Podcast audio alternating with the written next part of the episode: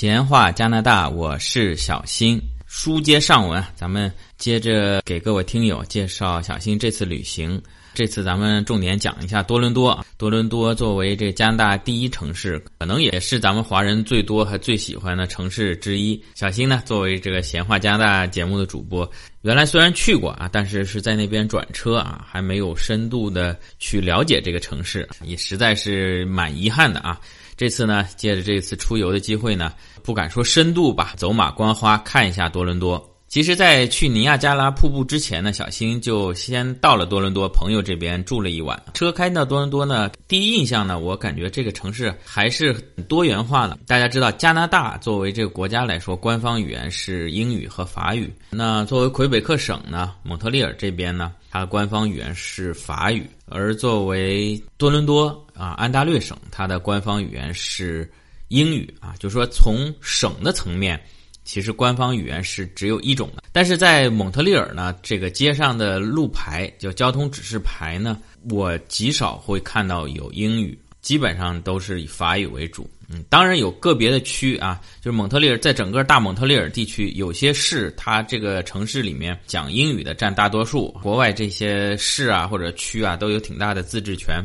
那他们在他的这个辖区内，所有的交通指示牌都会用英语，这个没有问题啊。但是在蒙特利尔其他地区呢，可以说百分之八十以上呢。这个路牌路标啊，都是用法语写的，但是在多伦多呢，呃，这路牌路标呢，却都是双语啊。我不知道在安大略省其他城市，咱们生活小伙伴在当地有怎样的观察啊？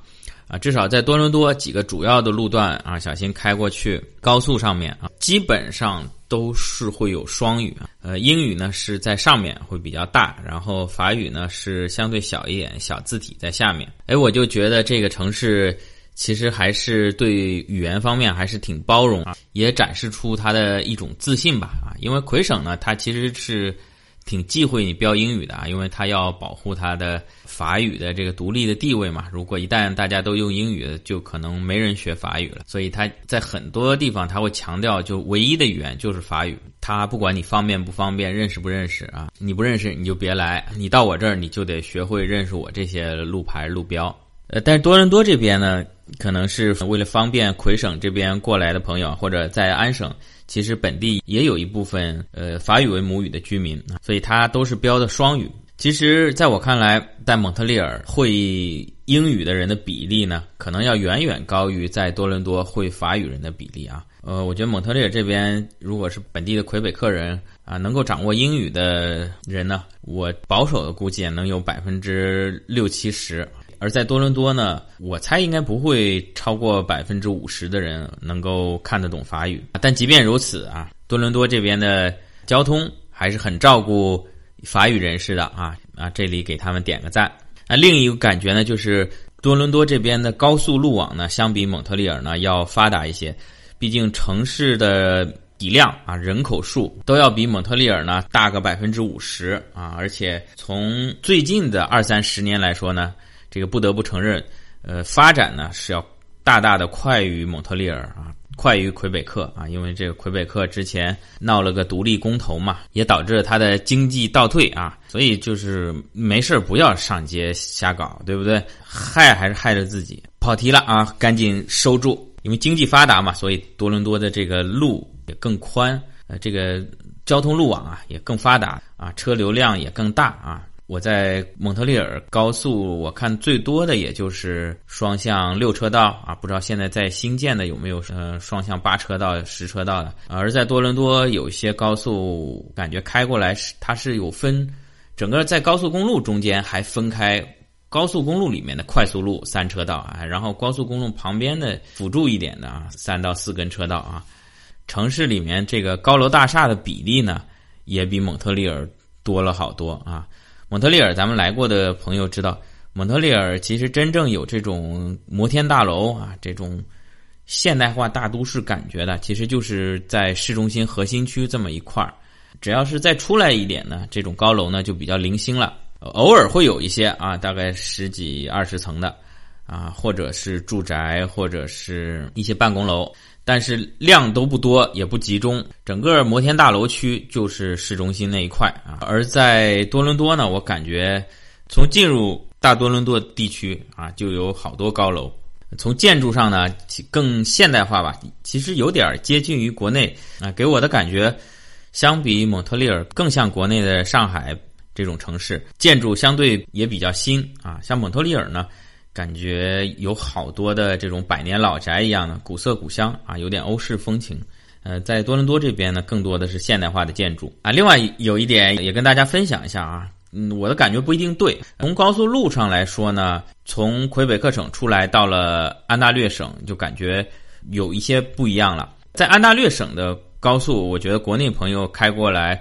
会更习惯。呃，虽然加拿大的高速路网大多数都是免费的，它几乎是没有收费啊。即便收费，它也不像国内是封闭式的，啊，有个收费站进去拿卡，出来收卡或者是 ETC。它这边都是靠探头的啊，你上了高速被它探头拍下来，从哪下去又被它探头拍到了啊，它就过两天记账单给你。高速是不封闭的，并且呢，收费路段并不多。在高速上呢，你要是想找加油站呢，它都会有一些提示啊，比如说下一个出口啊，两百八十号出口啊有加油站，并且它都会告诉你这个加油站品牌啊，因为咱们有些朋友有，比如说有加拿大石油的加油卡，或者说有美孚的加油卡啊，不同公司有不同的积分，嗯，你可能啊，其实还差十公里就是到自己有卡那个公司的加油站了，可能就再忍一下啊，所以它可能都会提前。两三公里会提示你啊，下一个出口有什么加油站，然后呢，它下面可能还会有告诉你说下面有个 Tim Horton 或者有个麦当劳，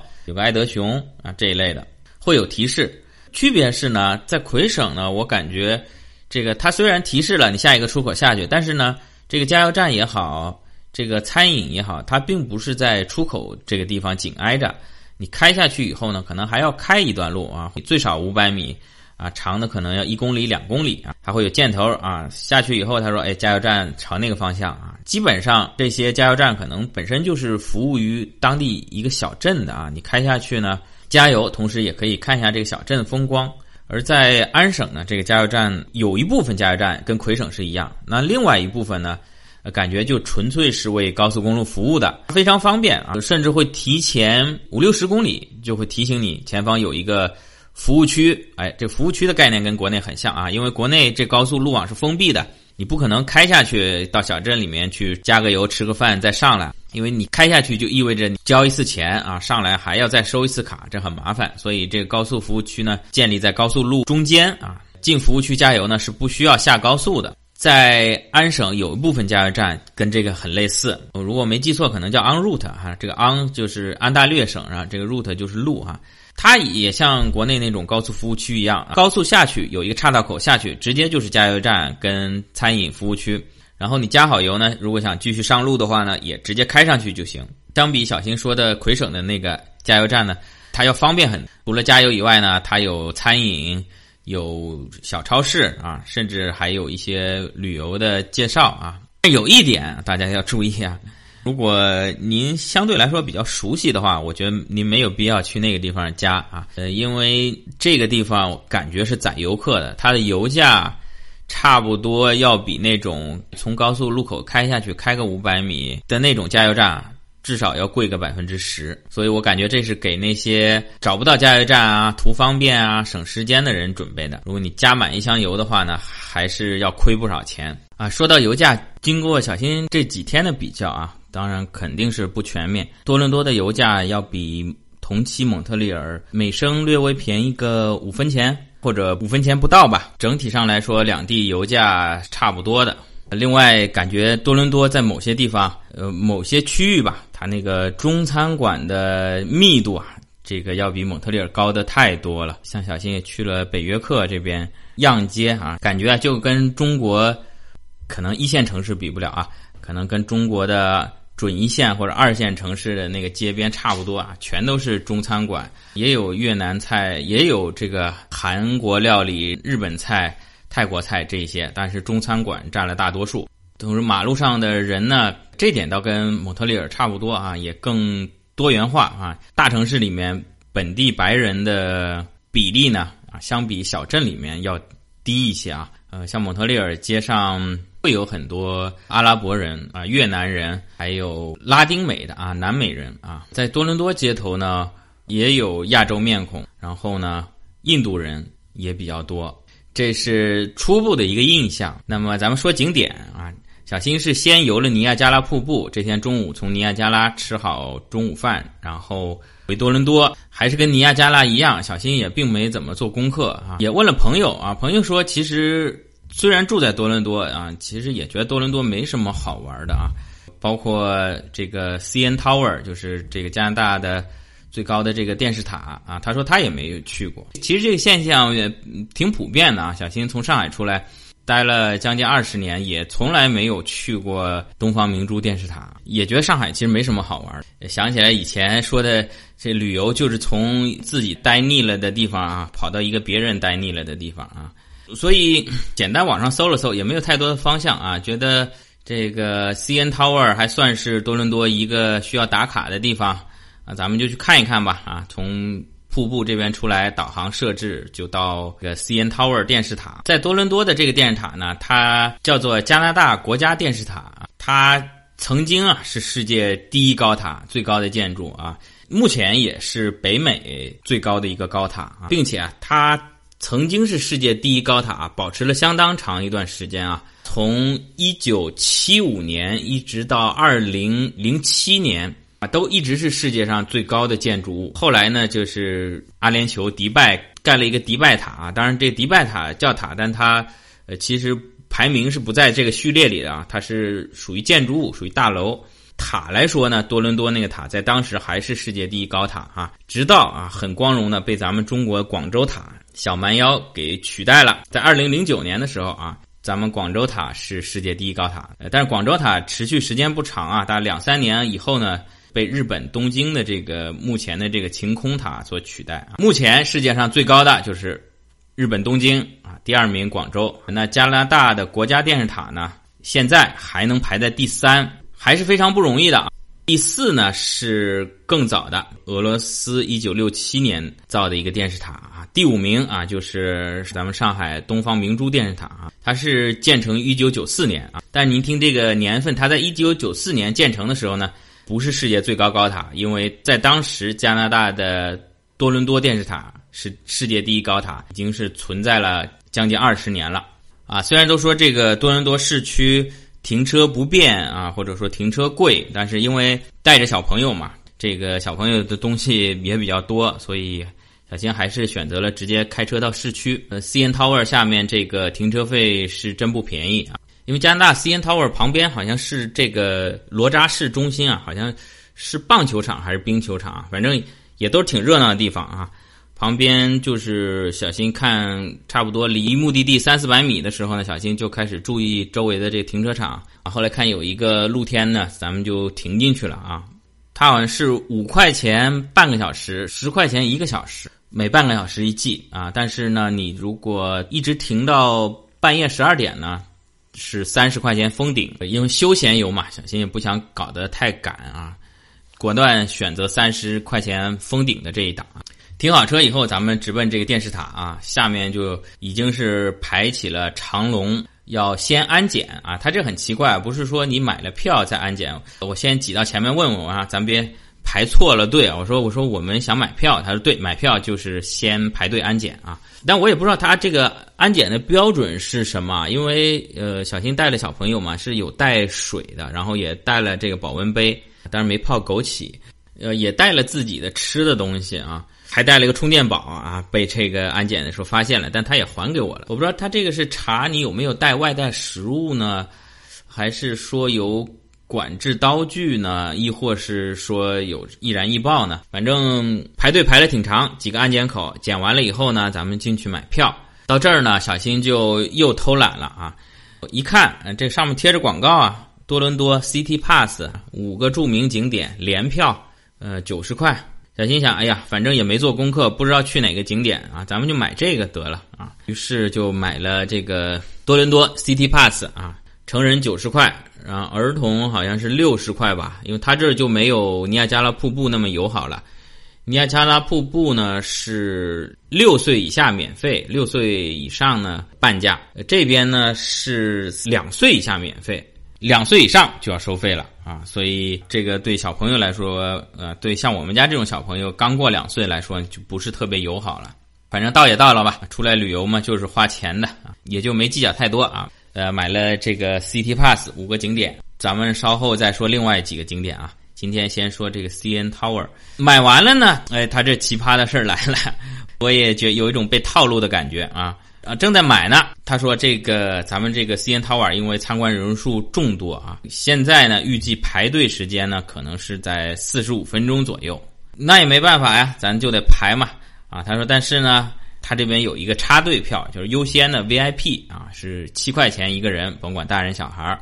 哎，你买了这个票呢，您就可以乘坐另外一个电梯啊，优先上塔啊，节省您的四十五分钟。我想，因为如果是小新自己或者是都是大人的话呢，我想排队就排一会儿啊。如果下次哪个听友咱咱们邀请 邀请小新上塔啊，他们这个四十分钟聊聊天儿很快就过去了啊。但是这个小朋友，你知道他的注意力、他的耐心，他是有限的。一会儿他饿了，一会儿他困了，这个如果不是。不抓紧上塔的话，恐怕还是挺麻烦的啊。另外，这时间也不早了，嗯，我们早点结束，要么奔其他景点，要么早点回家啊。所以小新就选择了当一把土豪啊，每人买了七块钱的插队票啊。果然是天下没有花钱的不是啊。拿了这个票呢，走另外一个通道啊，直接从纪念品商店这边穿过，到了另外内部的一个电梯，直接是。上塔，当然我不知道有没有被忽悠啊，说不定走另外一边排队也并没有四十五分钟那么久啊。因为小新在从塔上下来的时候呢，还是要排队，排队大概排了二十分钟，所以也不知道当时上塔的时候是不是被骗了啊。反正出来玩嘛，开心最重要啊，也没有计较太多。呃，话说这个无限风光在险峰啊，这花钱登高，风景确实是不错啊。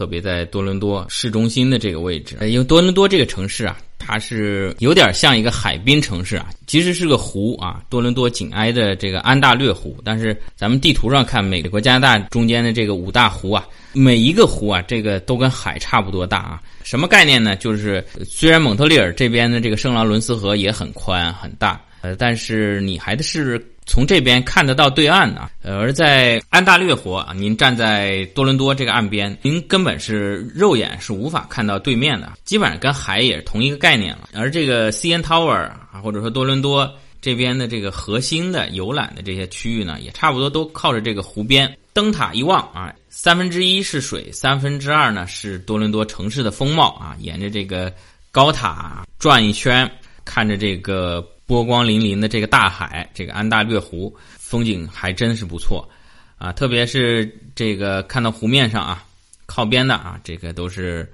一排排的这个游船啊，啊，应该说是游艇吧，就是这种私人的游艇，感觉有点像维多利亚湾里面的这个啊，全都是富豪的游艇啊，然后另外一边呢，簇拥的这个高塔也全是。高楼大厦、摩天大楼啊，这感觉啊，非常像上海啊。虽然小新没有去过东方明珠，但是也陪朋友去过经贸大厦之类的啊。感觉在东方明珠所在的这个陆家嘴核心区，全是摩天大楼啊，并且上面有很多摩天大楼的广告牌呢。能在这个地方啊盖得起大楼、竖得起广告的，基本上都是银行啊，什么中国银行、建设银行、招商银行。而在多伦多塔这边望出去呢，旁边紧挨着的几个高楼呢，TD 银行、皇家银行、加拿大皇家银行，也都是这个加拿大几大行才能够在这个多伦多的核心区啊，挨着这个 CN Tower 啊，盖起以自己名字命名的大楼啊，这个跟上海非常像。另外呢，呃，这个安大略湖啊，紧靠多伦多这边。有一个小岛啊，他们说是叫湖心岛还是什么岛啊？这个小岛非常漂亮，紧挨着多伦多市中心啊，在这个湖面之上。如果您从这个 CN Tower 塔上面看下去呢，可以看到这个岛大部分是郁郁葱葱的原始森林啊，可能也有一些富豪的小度假屋在上面啊。另外呢，岛上有一个小型的机场啊。不知道是国际机场还是私人机场啊，反正一直可以看到这个飞机在起降啊。小新去的这天呢，天气晴朗啊，能见度也比较好啊。虽然咱们玩不起私人飞机啊，但看着他们飞飞呢，也是挺心旷神怡的。就是看着这湖面啊，你别说这个小机场还挺繁忙啊，不断的有飞机起飞降落，起飞降落呀，也有水上飞机。咱们在塔上啊，比这个飞机还要高啊！远远的看着一个小不点儿啊，像一个小苍蝇一样的小飞机啊，从机场上起飞啊，或者是说从远处飞过来，慢慢的几乎是贴近湖面飞行，最后降落在机场上面啊。这还是小新第一次见到的啊，之前上过高楼高塔，没有见过飞机在旁边飞的啊啊，有时候也有点担心啊，别这个万一飞错了航道啊。啊，把咱们这塔给怼了啊！另外，这个 CN Tower 还有一个比较有意思的项目，就是它有一个户外的，在塔的户外的一个算是极限挑战一类的，就是你身上穿上这个防护服，再套上安全绳，然后您可以在这个四五百米的高空啊，体验一下这种心跳的感觉。我我看啊，现在咱们的广州塔好像也是有这个游览的项目啊。啊，当然这个带着小朋友就不适合参与了啊。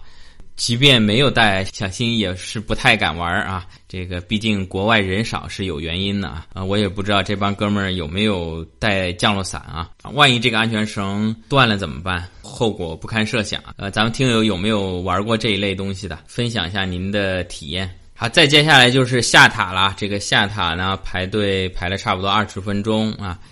咱们顺利的回到了地面。再说一下，在上下电梯的过程当中呢，可能会对耳膜有一定的压力啊。咱们建议聊聊天、说说话、吃吃口香糖、喝喝水啊。特别有小朋友的要注意这个问题。这个为什么说对多伦多像上海？上海东方明珠电视塔下面呢有另外一个景点是水族馆，我不知道是不是模仿多伦多啊。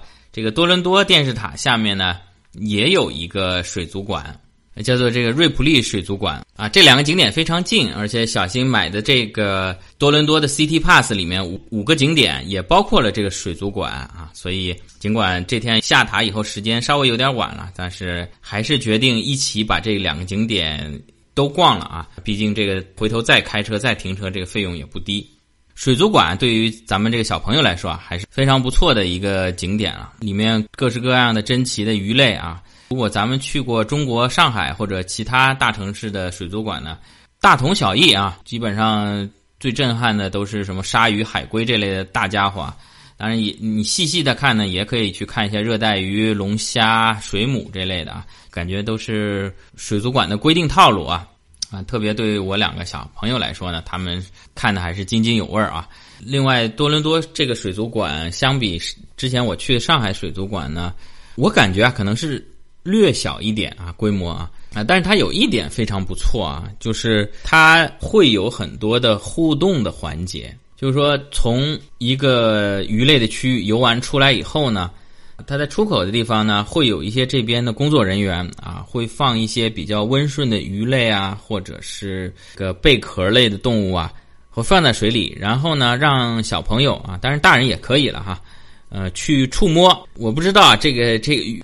子非鱼，安知鱼之乐啊！我也不知道这些鱼呢，是不是像咱们有些小猫小狗一样啊，是喜欢被人类亲近触摸的啊啊！但是工作人员是说没问题啊啊！但你你不要去去戳人家，对不对？轻轻的抚摸啊，这个有些鱼类啊或者龟类啊，在这个工作人员的安抚下，它是安静的。趴在那儿啊，可以给你触摸啊，这个可以提升小朋友对海洋生物啊，或者说对科学这一类的兴趣啊。摸一下，哎，这个小鱼很可爱啊。咱们说不定这未来的海洋学家、生物学家就从这里面产生了啊！但我那个儿子还小，胆子比较小，也没敢摸。好，这期节目时长也差不多，咱们先告一段落，下次再讲另外三个景点。欢迎您继续关注啊，订阅、点赞、转发，咱们下期再见。